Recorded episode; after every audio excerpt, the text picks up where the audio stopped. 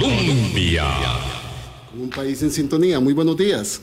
Hoy llegamos ya a martes 25 de abril del año 2023.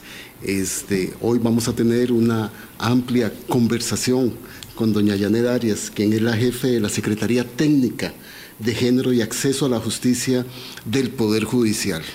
Este, durante estas semanas hemos vivido algunos casos ¿verdad? que nos llaman la atención y llaman a muchos sectores también a poner este, atención a lo que está sucediendo en materia de perspectiva de género en el Poder Judicial. El manejo del caso de la menor de 13 años violada y cuya niña desapareció y las autoridades ya dieron el aviso de que iban a suspender la búsqueda. Igual la lectura de las, de las sentencias. Por el caso de los femicidios de María Taxan y de la, de la doctora María Luisa Cedeño, eh, nos llaman la atención y llaman la atención de muchas personas en el sentido de qué está pasando en el Poder Judicial, hay sensibilidad para atender estos temas, de qué manera se están abordando, o como dicen muchos sectores feministas, eh, la justicia ha abandonado a las mujeres en el tratamiento de los casos que tienen que ver en la violencia contra las mujeres, en el femicidio.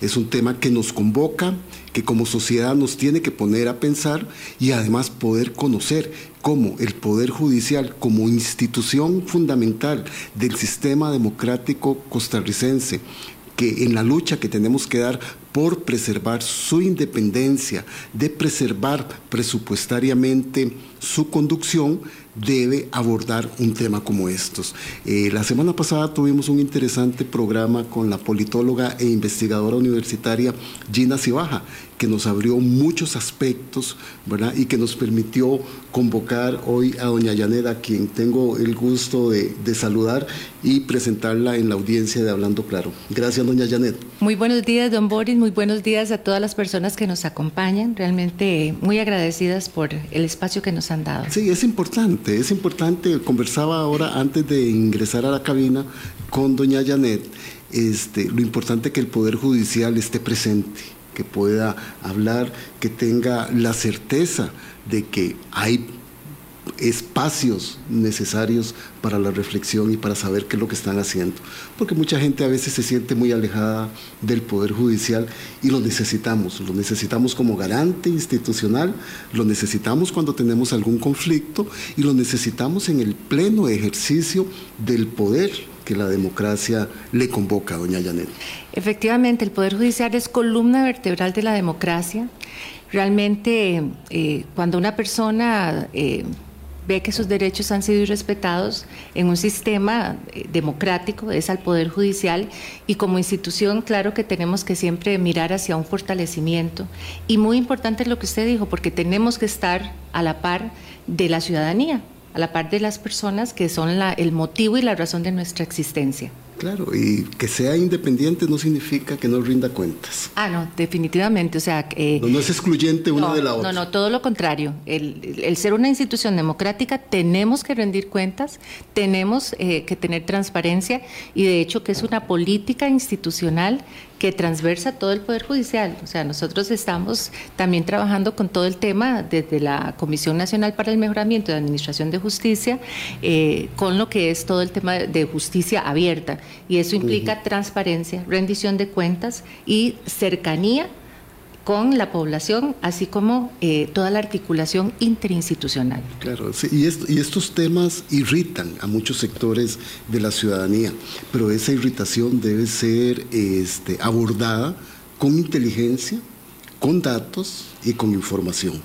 Este, una primera aproximación a quienes dicen y a muchas personas que dicen la justicia nos ha fallado en el momento en que se dio a conocer la sentencia del femicidio de María Taxan, ¿verdad? Muchas mujeres salieron a decir la justicia nos ha fallado.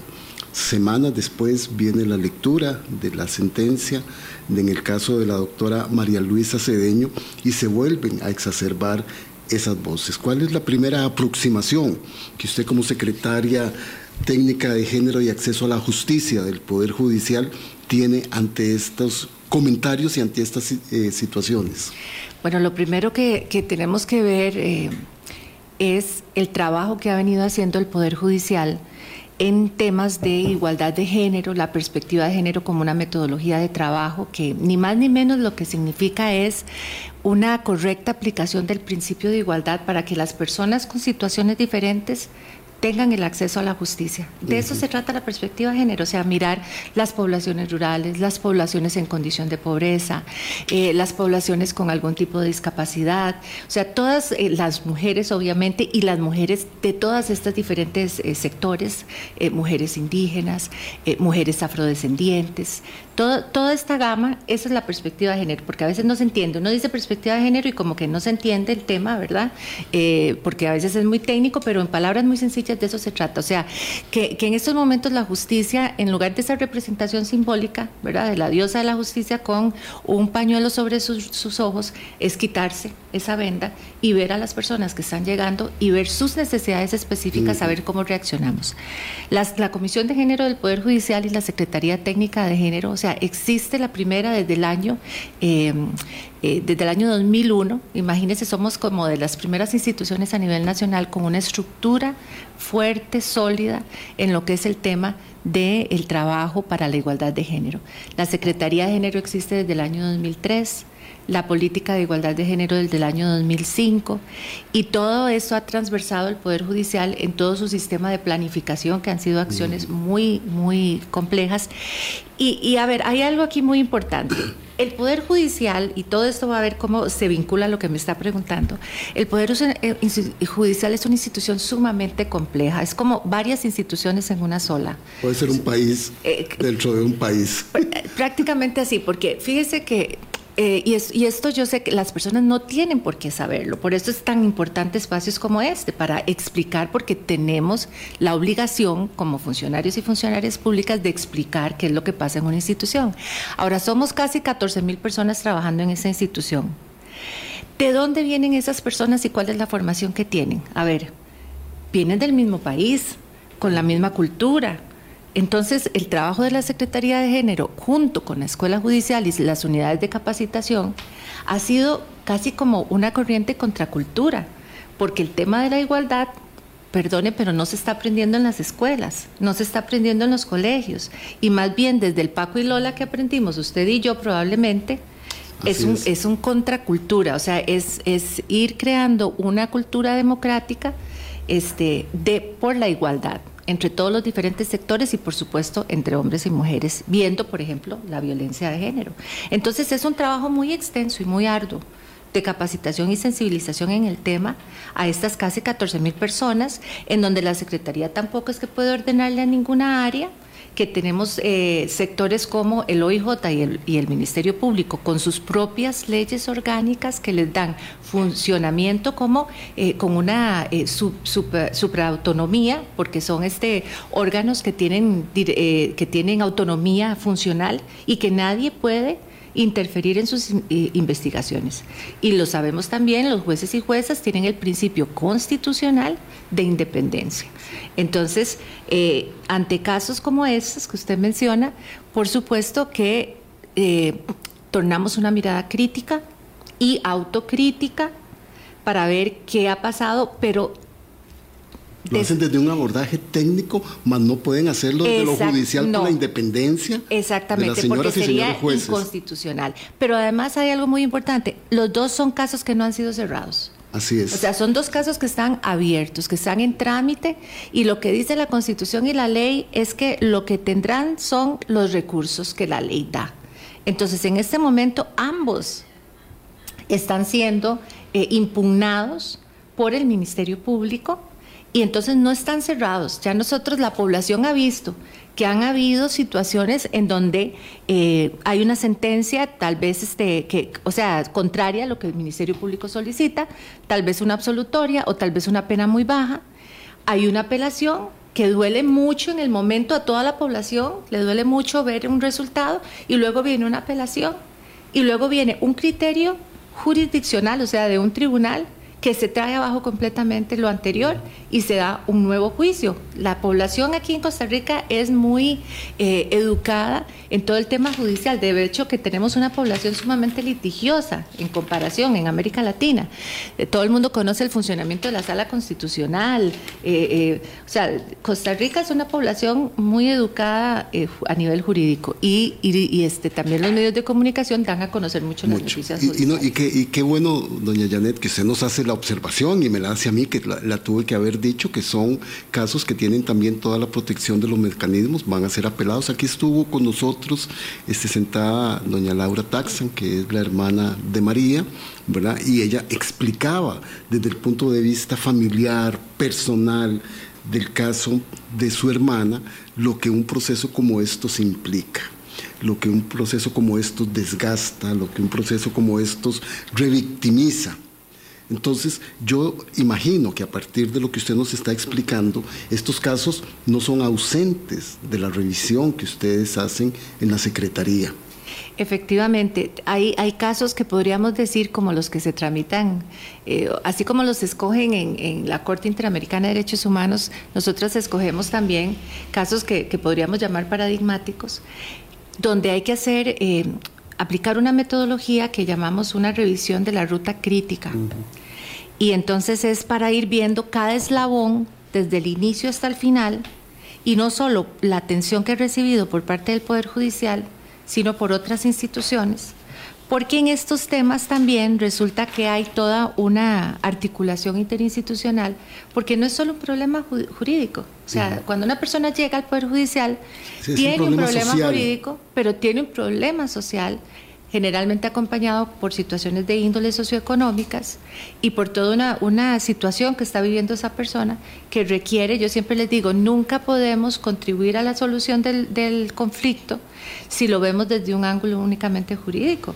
Tiene que ser integral eh, y tiene que conectarse con el resto de instituciones para darle a esa persona y, tratar de, colaborar, colaborar en que se le provea de todos los servicios. O sea, si llega una mujer víctima de violencia doméstica, por ejemplo, generalmente vamos a encontrar eh, necesidades a nivel de Limas, necesidades a nivel de la Caja Costarricense del Seguro Social en temas de salud eh, mental y, física, etcétera, ¿verdad? Entonces, eh, con el INAMO, con, con programas específicos.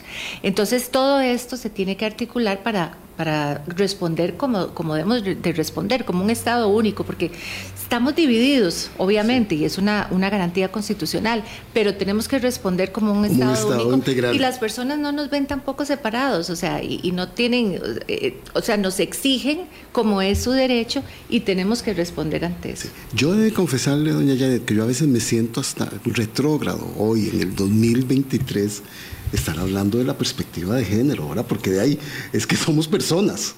Pero obviamente entendemos que las condiciones sociales han puesto en una vulnerabilidad mayor a nuestras mujeres ciudadanas, a nuestras mujeres niñas y jóvenes. Y ahí es donde debe haber un absoluto respaldo ante medidas cautelares, ante la, yo me imagino, ¿verdad?, el proceso de capacitación de esas 14 mil personas en ver esas sensibilidades.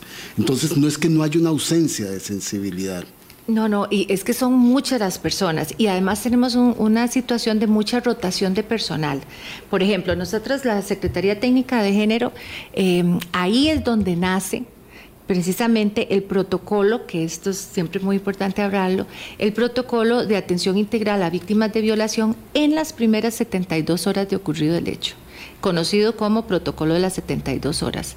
Esto se coordina desde la Secretaría. Ahí nace el protocolo que se, que se construye junto con la Caja Costarricense del Seguro Social y el resto de alrededor de 10 instituciones. Y este, este protocolo nosotros velamos para su aplicación integral en, todo el país. Entonces, eh, vamos y capacitamos a un despacho en el 100%, no solo un despacho, sino digamos todas las instituciones, por ejemplo, en una región como Punta Arenas, vamos y capacitamos a todo el personal eh, involucrado en la aplicación. Y al año siguiente ya más del 60% ha migrado hacia otros despachos. Entonces tenemos una constante necesidad de esa capacitación, ¿verdad? Y, y, el Poder Judicial cada vez trabaja más en el tema de los perfiles el programa, le puedo decir, por ejemplo, el programa de la Escuela Judicial de Formación Inicial para aspirantes a la judicatura está completamente eh, eh, diseñado con temas de eh, derechos humanos, convencionalidad y, y mirada hacia todo esto que se llama la interseccionalidad, que son todas estas diferentes poblaciones, ¿verdad? aquí sentado el doctor Marvin Carvajal este, decía, ¿verdad? También analizando esto, y decía, pero es que en la formación que tenemos nosotros a, los funcionarios del Poder Judicial en la escuela judicial está muy claramente establecido la protección de todos los derechos humanos de todas las personas. Pero ¿por qué en algunos momentos vemos que eso no es así? Es una, una pregunta sumamente compleja, ¿verdad? Eh, con mucha, una, una, fíjese, hay, es tan complejo, es tan complejo esto. Nosotros nos dimos cuenta en el año 2010 em, aproximadamente, cuando hicimos un, un, estudio a nivel de juzgados de violencia doméstica sobre todo este tema de revictimización, y empezamos a notar que en algunos despachos eh, pues no se estaba tratando con la sensibilidad de vida, ¿verdad?, a la víctima.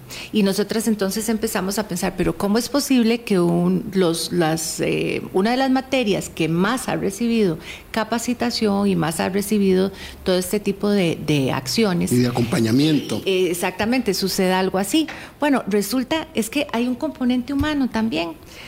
resulta que cuando una persona trabaja constantemente con situaciones sumamente dolorosas y no se tienen los mecanismos adecuados a nivel de contención psicológica, rotación, para que no, o sea, es que no puede ser que una persona trabaje 10 y 15 años solo con esa materia tan dolorosa, porque entonces sucede una de dos cosas.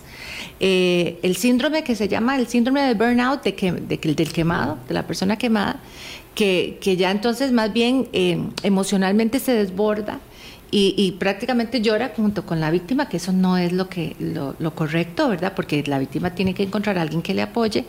O por, totalmente del otro lado es la persona que se hace... Que se desinteresa. Se desinteresa, como que se desvincula, se para que ese, ese dolor no le afecte. Eso pasa también mucho en medicina. Entonces ahí la institución eh, hemos tomado acciones en cuanto a medidas de autocuido, en cuanto a medidas eh, de, ver cómo el personal logra eh, de alguna forma eh, paliar con esto. Mm, le voy a decir que no, no es tan efectivo tampoco las medidas que tomamos porque son despachos sumamente saturados donde cada juez, de hecho que los juzgados de violencia doméstica son de los que más asuntos se tramitan a nivel diario con promedios altísimos y con una cantidad de expedientes. Casos? Bueno, anualmente los juzgados de violencia doméstica tramitan 51 mil solicitudes de violencia doméstica y son sumamente eh, desgastante también para la persona funcionaria estar sometida a estar escuchando y escuchando y escuchando tanto dolor, ¿verdad? Entonces, pero es nuestro trabajo. Entonces, igual la institución, pues estamos alertas tratando de ver cómo eh, se, le, se, se, eh, se, le ayuda a la persona. es que 51 mil casos de violencia doméstica nos refleja como sociedad una pandemia. Claro que sí, y, y, que la gran, gran mayoría, porque la ley contra la violencia doméstica no es solo para mujeres, ¿verdad? Es para todas las personas, sin importar el sexo ni la edad, ni, eh, o sea, está, está diseñada para todas las personas, pero más de un 80% son mujeres. Porque históricamente, sí, hay una violencia específica eh, que, que se tiene a nivel de, del del tema doméstico y a nivel sexual también. O sea, eso es aquí y en el resto del planeta, o sea, no es solo en Costa Rica, porque es una cuestión que, que es propia pues, de los sistemas patriarcados que estamos viviendo en uno. De todas las sociedades en este momento son patriarcales y muy interesante, por ejemplo. Y con una fuerza conservadora que se ha ido metiendo en todos los estamentos que a mí me impresiona. Es que esto es algo muy interesante porque es el, tema de derechos humanos no es un tema de avance lineal. Por eso siempre, siempre, o sea, todas estas coyunturas y todos, eh, para una persona que es muy madura y que, sabemos, digamos, todo lo que es el tema de eh, los derechos fundamentales, las obligaciones estatales, eh, sabemos que este, todas estas coyunturas que a veces son muy dolorosas, que, este, que nos hacen tener una autocrítica, eso hace que las, que las instituciones maduren, ¿verdad? Porque las personas tienen que saber cuáles son sus derechos. Se dice que los derechos no se ruegan de rodillas, sino que se exigen de pie. Por eso la Secretaría también tiene una acción muy importante a nivel comunitario, y no solo la Secretaría, toda la institución, o sea, los diferentes juzgados y el mismo Ministerio Público, el mismo OIJ, tiene programas hacia la comunidad sobre este promoción y divulgación de derechos y servicios. muy importante. permítame hacer este nuestro primer corte.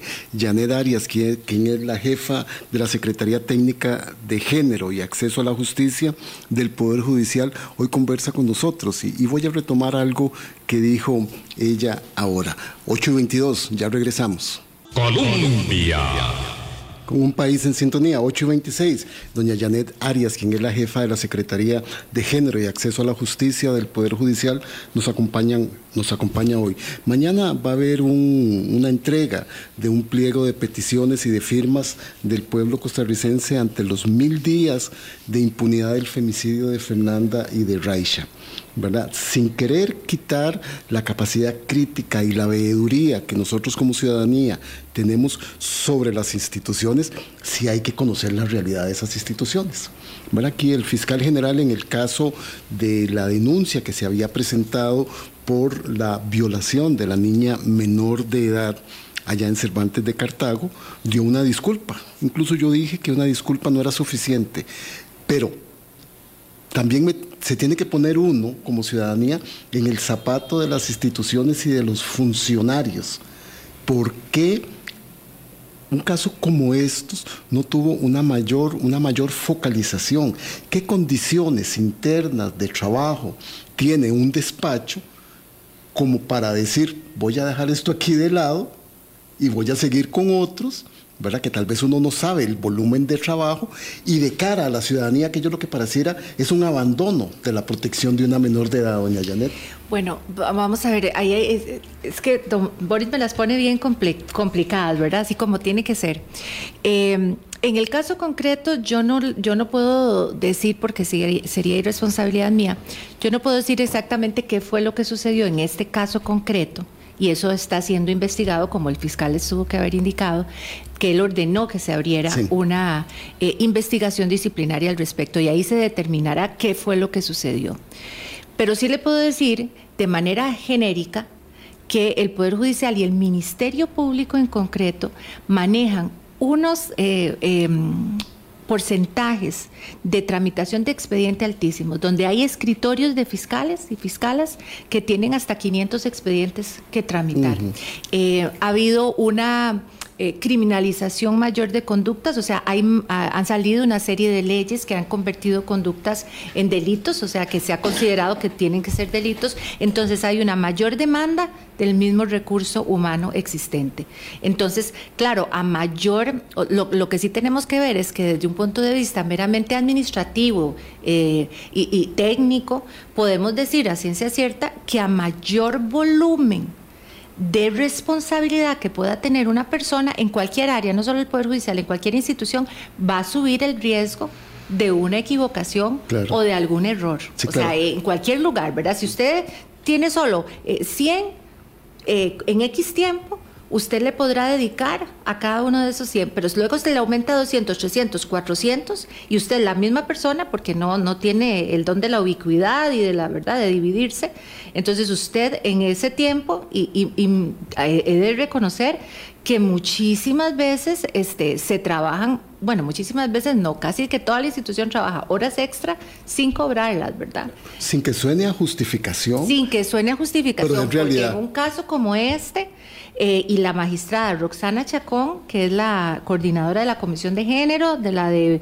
este mm, eh, la que vela por el, tema de este, violencia doméstica, este, y de la Comisión de Familia, ya convocó a don Boris a una reunión para mañana en la tarde a todos los sectores internos del Poder Judicial este, para que hagamos un análisis exhaustivo de esto que está aconteciendo, de esta ruta crítica y en una, y eh, eh, valga la redundancia, en una autocrítica institucional, que es, y es, que es necesaria. No, es, es, esencial, o sea, sin eso las instituciones no, no pueden crecer ni sobrevivir, o sea, y el Poder Judicial está, es una institución muy madura que eh, tiene esa posibilidad de autocrítica, de transparencia y decir, ok, vamos a ver qué sucedió y vamos a ver qué es lo que hay que mejorar, qué es lo que hay que arreglar, qué es lo que hay que eh, ajustar este, en cada una de las áreas, en cada uno de los sectores y de manera articulada.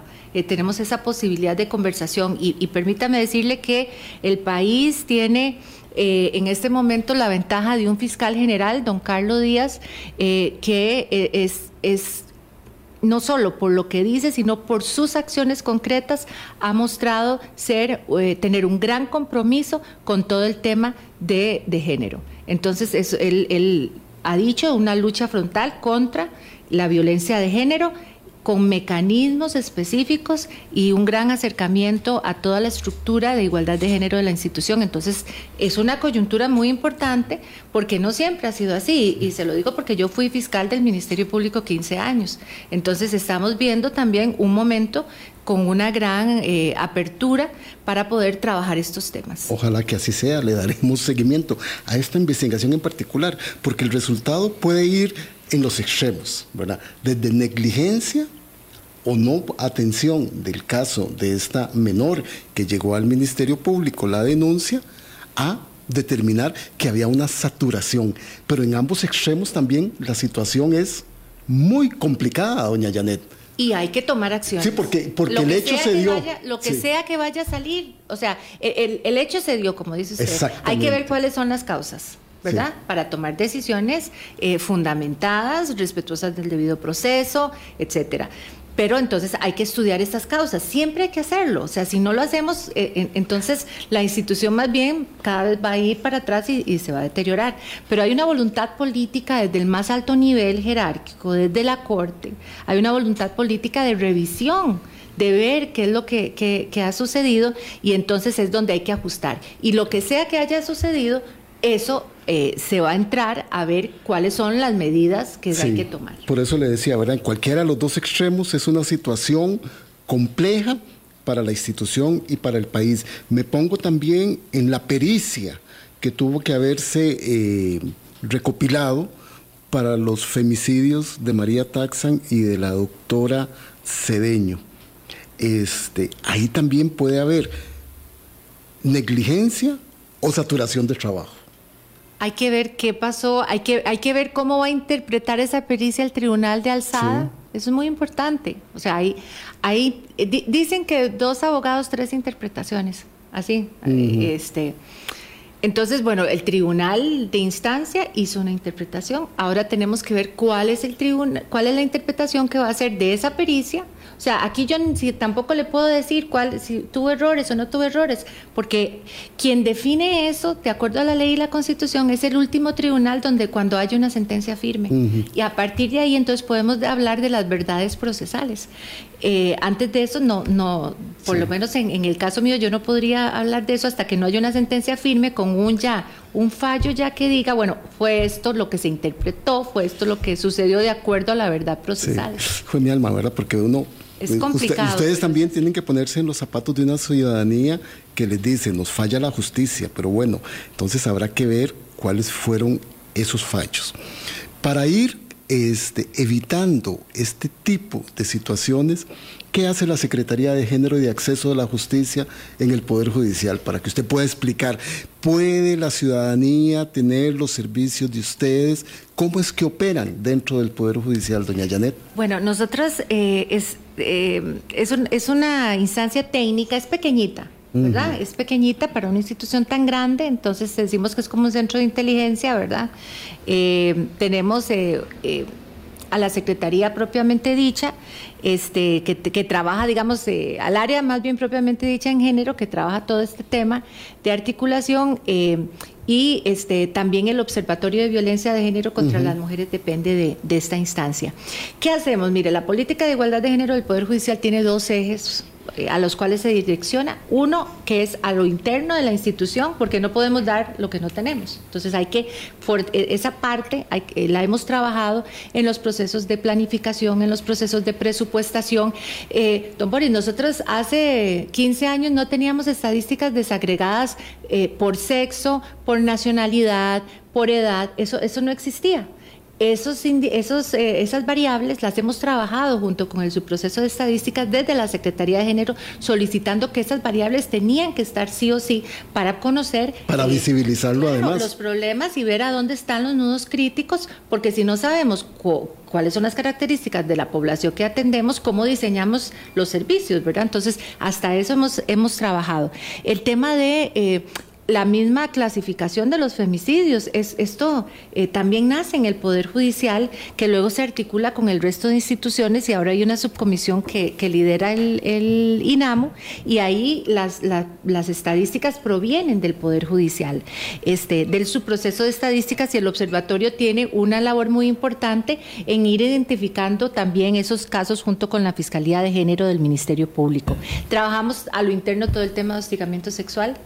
Eh, porque eso es también una realidad. Entonces, eh, tanto para las personas que trabajan en el Poder Judicial víctimas como cualquier persona usuaria que se sienta afectada por un acoso sexual de una persona que trabaja en el Poder Judicial, sin importar cuál, va a recibir nuestros servicios y va a ser representada a nivel disciplinario. Hemos invertido presupuesto eh, asignado a nosotras para la construcción de alrededor de 15 cámaras de GESEL, se llaman así, son espacios eh, para disminuir la revictimización. Entonces ahí las víctimas son entrevistadas, eh, se puede hacer las grabaciones de las, de las entrevistas, de las denuncias, etcétera, de las diferentes pericias. Y un trabajo muy importante que yo le traje a usted acá. aquí, yo me llevo la tareita de ir a estudiar. Un protocolo eh, que trabajamos este, sobre sentencias con perspectiva de género. Eso se los hemos dado, o sea, eh, trabajamos en capacitación conjuntamente con la Escuela Judicial y las unidades de capacitación. Y muy importante, mire, el año pasado, este, eh, junto con el magistrado Jorge Olazo, logramos capacitar a 105 jueces y juezas de la materia laboral sobre sentencias con perspectiva de género y erradicación de estereotipos en materia laboral. Y así vamos, también trabajamos con el área penal, eh, pero... Eh, todo el marco de acción es interno. Eh, eso es interno. y el marco de acción externo que es el otro eje de la política hacia lo externo, son los servicios. Ahí tenemos, trabajamos a nivel nacional ese protocolo de 72 horas eh, que son vitales. Que son vitales. Eh, son vitales para aprovechemos unos minutos, aprovechemos unos minutos para decirle a la ciudadanía. explíquele por favor. Si una persona es víctima de violación y ojo, el, el, Código Penal habla de diferentes tipos de violaciones. Aquí solo es, en este protocolo solo es un tipo de violación, que es un tipo de, eh, de, de, violación donde hay este la posibilidad de intercambio de fluidos por un acceso que haya a nivel eh, oral, vaginal o rectal. Hay que hablarlo en las palabras que son para que las personas sepan. Es ese tipo de violación, porque también hay otros tipos de violaciones, pero este es el que da una emergencia médica. Entonces, aquí estamos, el Poder Judicial junto con la Caja y otras instituciones, pero estas dos son las que dan los principales servicios. Entonces, son 72 horas de emergencia para que las personas eh, acudan a nosotros, ya sea a la caja o al Poder Judicial, porque puede tener cualquiera de esas dos vías de entrada. Ah, bueno, importante saberlo. No es solo que tenga que ir al poder, judicial. al poder Judicial. Y si es una persona mayor de 18 años, hay que decirlo, si es mayor de 18 años y no quiere denunciar, tiene derecho a recibir todos los servicios de salud aunque no denuncie, porque eso sucede, eso sucede. Nosotros quisiéramos que todas denunciaran, porque es un derecho de, de, justicia y derecho de salud, pero y reitero, mayores de edad, porque menores de edad siempre se denuncia. O sea, si llega al hospital y es menor de edad y se dan cuenta, tienen que denunciar el hospital. Doña Janet, permítame, porque me parece muy importante esto. Cuando usted dice caja del Seguro Social, incluso en los CEBAIS, que son la atención primaria. Muy importante. Eh, aquí lo que vamos a hacer a través de la caja, con el protocolo, es eh, proveer de eh, medicamentos para impedir VIH-Sida esos medicamentos solo están en los hospitales, no están en los CEBAIS. Pero en los CEBAIS tienen que aprender a direccionar a las personas a los hospitales. Sin embargo, si ustedes nos están escuchando, solo sepan que tienen que llamar al 911 Y el 911 les va a decir a ustedes a dónde tienen que dirigirse, de acuerdo a, lo que ustedes necesiten. Si solo quieren servicios de salud o quieren las dos cosas, o solo quieren la parte judicial. Eh, eh, eh, porque tenemos un protocolo con el 911 que, se, que es parte de las instituciones que aplican este protocolo de 72 horas. Y aplicando este protocolo de las 72 horas, ya hay una atención y una protección durante esos tres días del caso se denuncia o no se denuncia? Eh, a nivel de salud. A nivel, de... salud, la persona esté asegurada o no, muy importante, esté asegurada o no. Eh, para los dos servicios también, para recibirlo. Y no importa su condición migratoria, muy importante, no importa que usted, como sea que esté en el país, Usted tiene derecho a recibir estos servicios. No se preocupe, nadie va a ir a migración a denunciar a nadie, que eso pasa en otros países. Aquí no. Usted llega a la autoridad judicial y va a recibir la protección que requiere. Entonces, en esas 72 horas tiene que correr porque solo en esas horas funciona el medicamento, fíjese usted. Después de las 72 horas ya el medicamento no sirve. Ya entonces es solo controlar si le contagiaron o no el VIH. Va a recibir tratamiento para impedir infecciones de transmisión sexual. Todo esto es si la persona lo quiere, nada es obligado, ¿verdad? Y también va a tener acceso a anticoncepción de emergencia, que es anticoncepción, ¿verdad? Reitero, si la persona lo quiere, si no lo quiere, no se le da. Pero eh, está la posibilidad. Pero está la posibilidad, pero tiene que ser en esas 72 horas porque después ya no funciona nada de eso. Claro, y en términos del caso ya para judicializarlo, ya que existe el registro de que esta persona accedió a este protocolo. Sí, porque entonces, eh, bueno, el Poder Judicial lleva las estadísticas a través del Departamento de Trabajo Social y Psicología y la Oficina de Atención a la Víctima, nos las dan a la Secretaría. Eh, son 1.200 violaciones al año que se denuncian aproximadamente y de estas se atienden por protocolo alrededor de entre 490 y 510. Eh, o sea que tenemos todavía una, una suma de, de, o un remanente de violaciones que no son denunciadas en las primeras 72 horas. Entonces, es decirle a las personas, denuncien, porque además va a haber mayor posibilidad de éxito del proceso judicial. Y esta, aquí vienen las recomendaciones judiciales les pedimos a las personas, yo sé que son, es tan difícil y, la mayoría son mujeres y, la, y niñas, son la gran mayoría de las personas. eso quería preguntarle, ¿en la dura realidad de niñas? Ajá, vamos a ver, son 12.500 aproximadamente delitos sexuales, todos los delitos sexuales, violación, relaciones impropias, eh, abusos sexuales.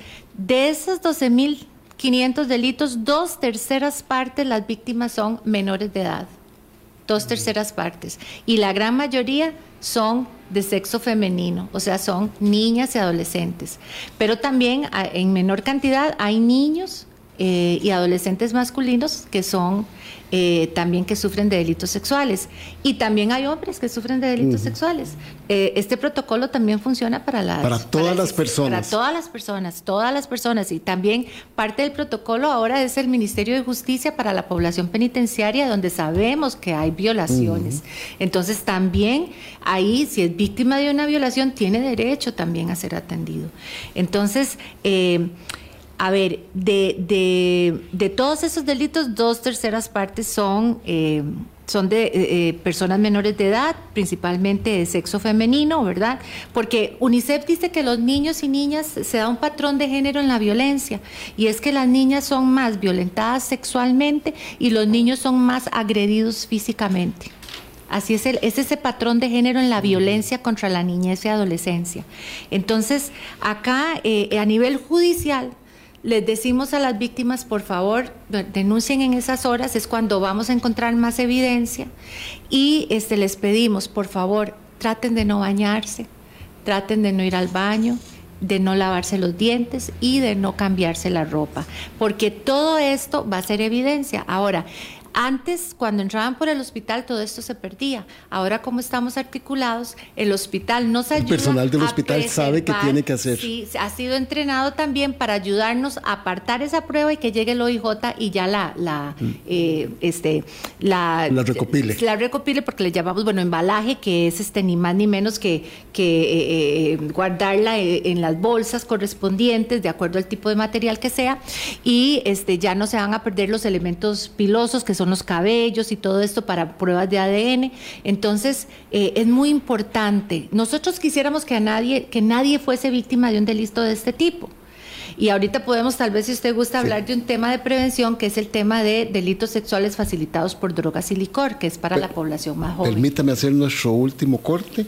Doña Yanela Arias, quien es la jefa de la Secretaría de Género y Acceso a la Justicia del Poder Judicial, nos acompaña hoy acá en Hablando Claro. 8.45, ya regresamos.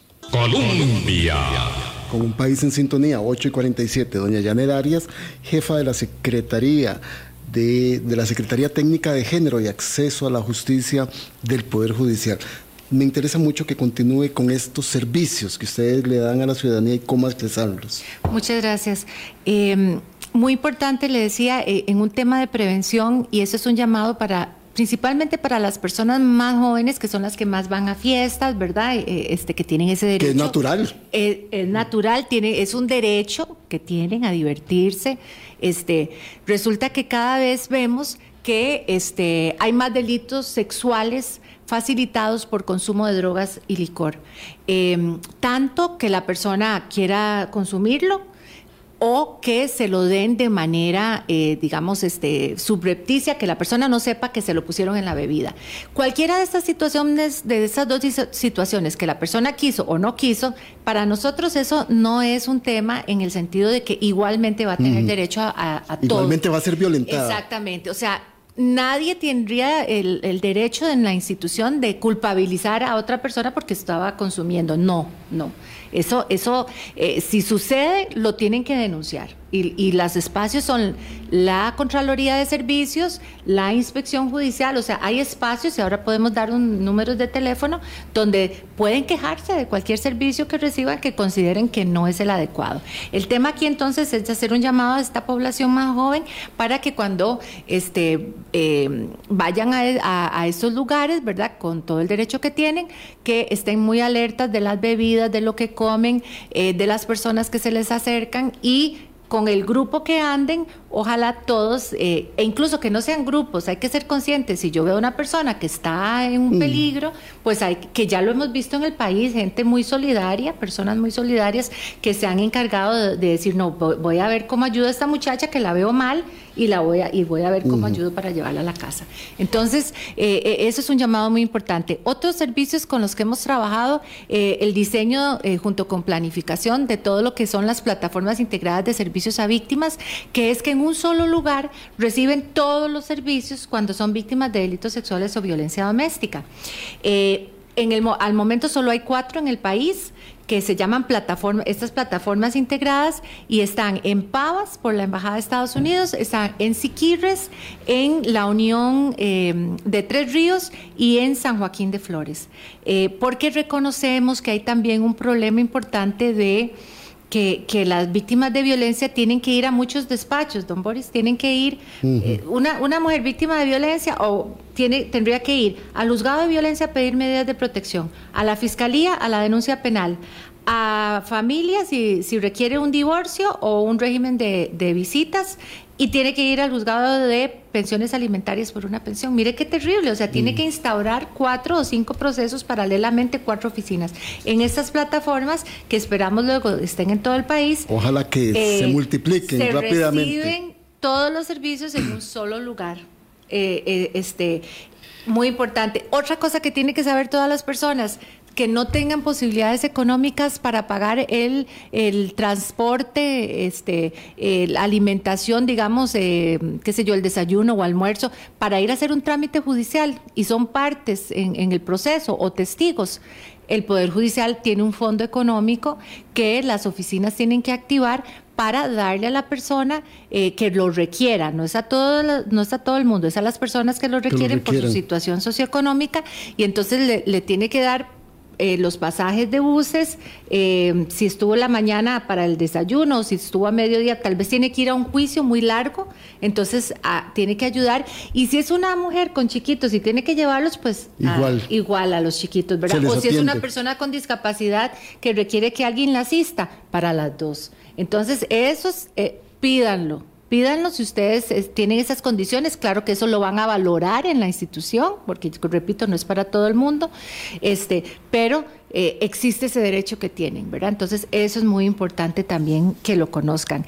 Y todo el trabajo que hemos hecho eh, también eh, con todos los, digamos, los servicios en los juzgados de violencia doméstica y a nivel penal hemos tenido también muchísimo trabajo en coordinación con las autoridades, con los jerarcas correspondientes de cada área. Sí, doña Janet, ¿verdad? Es, es, interesante y muchas de estas cosas que, que, yo las desconocía en lo personal. Esto del protocolo de las 72 horas me parece muy necesario que la gente lo conozca, lo replique. Es, son situaciones complejas, ¿verdad? Dentro del entorno de la familia, cuando hay una persona que es víctima de esto, pero es necesario conocerlo. Este, presupuestariamente, ¿verdad? Porque de todo requiere presupuesto. Esta unidad eh, está fondeada para seguir haciendo, implementando este, y que crezcan más todas estas plataformas integradas para una protección de la población?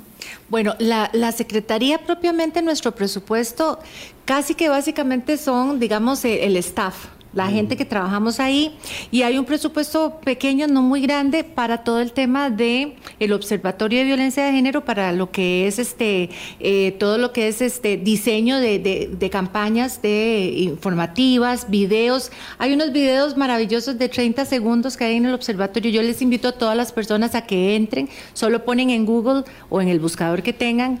Eh, Observatorio de Violencia de Género Poder Judicial. Y ahí ya llegan a la dirección correspondiente. Y aparecen estas explicaciones y, ampliaciones. Aparecen todas las diferentes campañas, los videos, las estadísticas, ahí van a encontrar.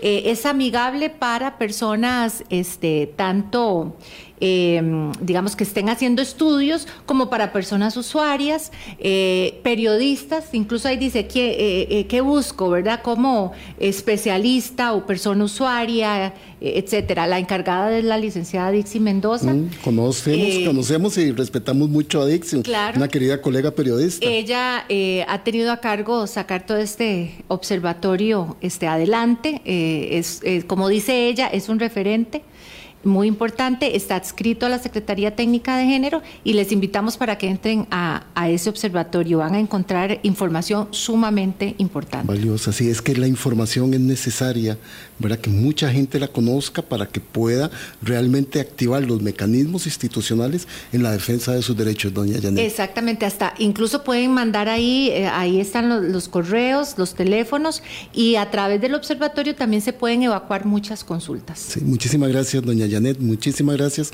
por habernos acompañado esta mañana y ampliar ese rango de conocimiento que debemos tener como ciudadanos. No, gracias a ustedes, eh, a usted muchísimas gracias eh, por esta oportunidad para acercarnos a las personas. Eh, voy a, a, darle, si me permite, el número de teléfono. Por favor. Gracias. Nosotros trabajamos en horarios hábiles de 7 y 30 a 12 y de 1 a 4 y 30 de lunes a viernes. Eh, la Secretaría está ubicada en el noveno piso del edificio de la Corte Suprema en, el primer circuito judicial y los teléfonos son 22 95 42 89. Ese es el teléfono eh, y también pueden eh, escribirnos al correo electrónico eh, SSSEC de Secretaría guion bajo género arroba poder guion del medio judicial punto pero bueno ahí les dejamos el teléfono que fue más sencillo. ahí, le voy a pedir a, a, Luis que, que nos refiera. Ahora yo le paso la información a él para que en el posteo del programa ponga las direcciones donde la gente se ah, pueda. muchas gracias. y en el observatorio, que es muy fácil de llegarle, también a través de ahí pueden hacer todas las consultas y ahí se pasan a los especialistas de toda la institución. Así es que estamos para, contestar. Y ahí seguiremos vigilando. Esa sabiduría ciudadana es importantísima de nuestras instituciones. Parte de la democracia es los medios de comunicación que tienen que estar pendientes de todo. Muchísimas gracias. gracias. doña Janet, y a todos ustedes. 8.56, nos encontramos, nos vemos y nos escuchamos mañana ya con Vilma de regreso al programa. Que la pasen muy bien y que tengan un lindo día.